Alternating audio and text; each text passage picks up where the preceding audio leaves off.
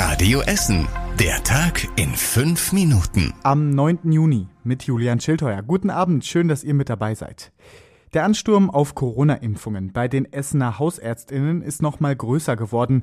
Das haben wir in einer Radio Essen-Umfrage unter den Hausärztinnen in der Stadt herausgefunden. Seit Montag kann sich jeder um einen Termin bemühen. Seitdem stehen in vielen Praxen die Telefone nicht mehr still. Und der Ton ist rauer geworden, sagt Arzthelferin Stefanie Rausch aus der Praxis am Karlsplatz in Altenessen da braucht man dickes Fell. Also wir versuchen das natürlich ähm, so freundlich wie möglich rüberzubringen, aber wenn gar nichts mehr hilft, dann muss auch schon mal der Chef ran. Der sagt, das Unverständnis der Leute ist nachvollziehbar. Teilweise sind sie sogar aggressiv. Es werden mit Androhungen von Rechtsanwälten etc. schon versucht, Impfungen einzuklagen. Die Hausarztpraxis Reil in Katernberg bekommt zusätzlich auch noch viele Anfragen per Mail. Gerade haben außerdem alle Hausärztinnen dasselbe Problem. Sie bekommen viel zu wenig Impfstoff, um alle versorgen zu können.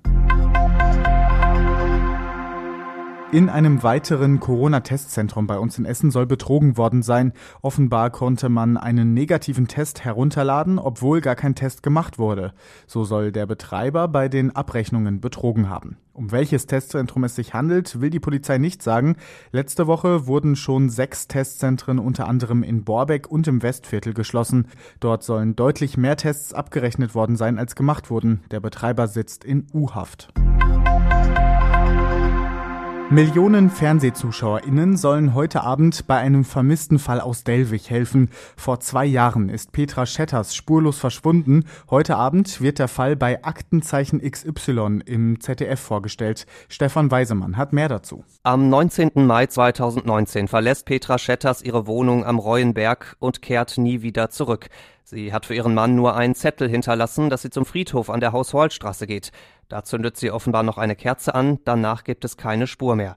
Die Polizei hat einige Tage später unter anderem erfolglos den Rhein-Herne-Kanal mit Tauchern abgesucht. Die Essener Polizei hofft heute Abend bei Aktenzeichen XY auf neue Hinweise. Der Fall aus Delwig wird in einem Film gezeigt und die Ermittlerin beantwortet Fragen. Ab Viertel nach acht im ZDF.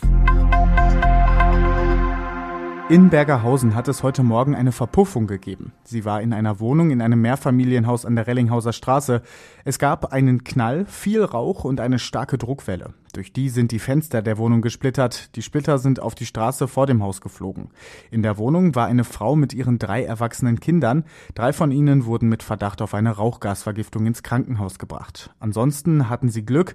Die Verpuffung war in der Küche, sie selbst in anderen Räumen. Die Polizei ermittelt jetzt, wie es zu der Verpuffung gekommen ist. Zwei Essener Sportvereine freuen sich über viel Geld vom Land. Die Seglerkameradschaft Heisingen bekommt fast 70.000 Euro. Damit sollen das Vereinsheim und der Bootskran an der Landfährmannfähre saniert werden. Die DJK Adler Union Frintrop bekommt Geld, um vier Tennisplätze neu zu machen. Das Land verteilt seit Monaten Geld an die Sportvereine, damit sie ihre Plätze, Umkleiden und Vereinsheime erneuern können. Insgesamt gibt es 300 Millionen Euro. In Heisingen gibt es jetzt einen Bienenfutterautomat. Er hängt am Zaun der Kita Kathult an der Uhlenstraße. Der Bienenfutterautomat ist ein knallgelber, umgebauter Kaugummiautomat. Darin sind Kapseln mit Blumensaat und eine kleine Anleitung. Das Saatgut lässt Blumen wachsen, die Bienen toll finden, heißt es. Es wird je nach Jahreszeit angepasst. Die leeren Kapseln können in einen Briefkasten daneben wieder abgegeben werden. Die Caritas sagt, dass das der erste Bienenfutterautomat in der Stadt ist. Und das war überregional wichtig. Im Bundestag gab es heute eine Debatte zur Diskussion rund um mangelhafte Corona-Schutzmasken. Die kamen aus China und waren nicht von der EU zertifiziert. Die Opposition und die SPD warfen Gesundheitsminister Spahn vor, dass er die Masken an behinderte Menschen und Obdachlose verteilen lassen wollte. Der weiß das von sich und hält die Masken für sicher. Von der CDU kam dagegen der Vorwurf gegen den Koalitionspartner SPD, Stimmung gegen die Union machen zu wollen. Und zum Schluss der Blick aufs Wetter. Der Sommer ist endgültig angekommen bei uns in der Stadt. Es bleibt am Abend sehr mild. Erst in der Nacht gehen die Temperaturen auf 14 Grad runter. Morgen dann weiter mit viel Sonne. Es wird mit 27 Grad sogar noch wärmer. Die nächsten Nachrichten aus Essen hört ihr morgen früh wieder im Programm bei Radio Essen ab 6 Uhr.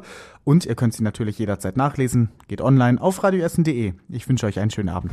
Das war der Tag in fünf Minuten. Diesen und alle weiteren Radio Essen Podcasts findet ihr auf radioessen.de und überall da, wo es Podcasts gibt.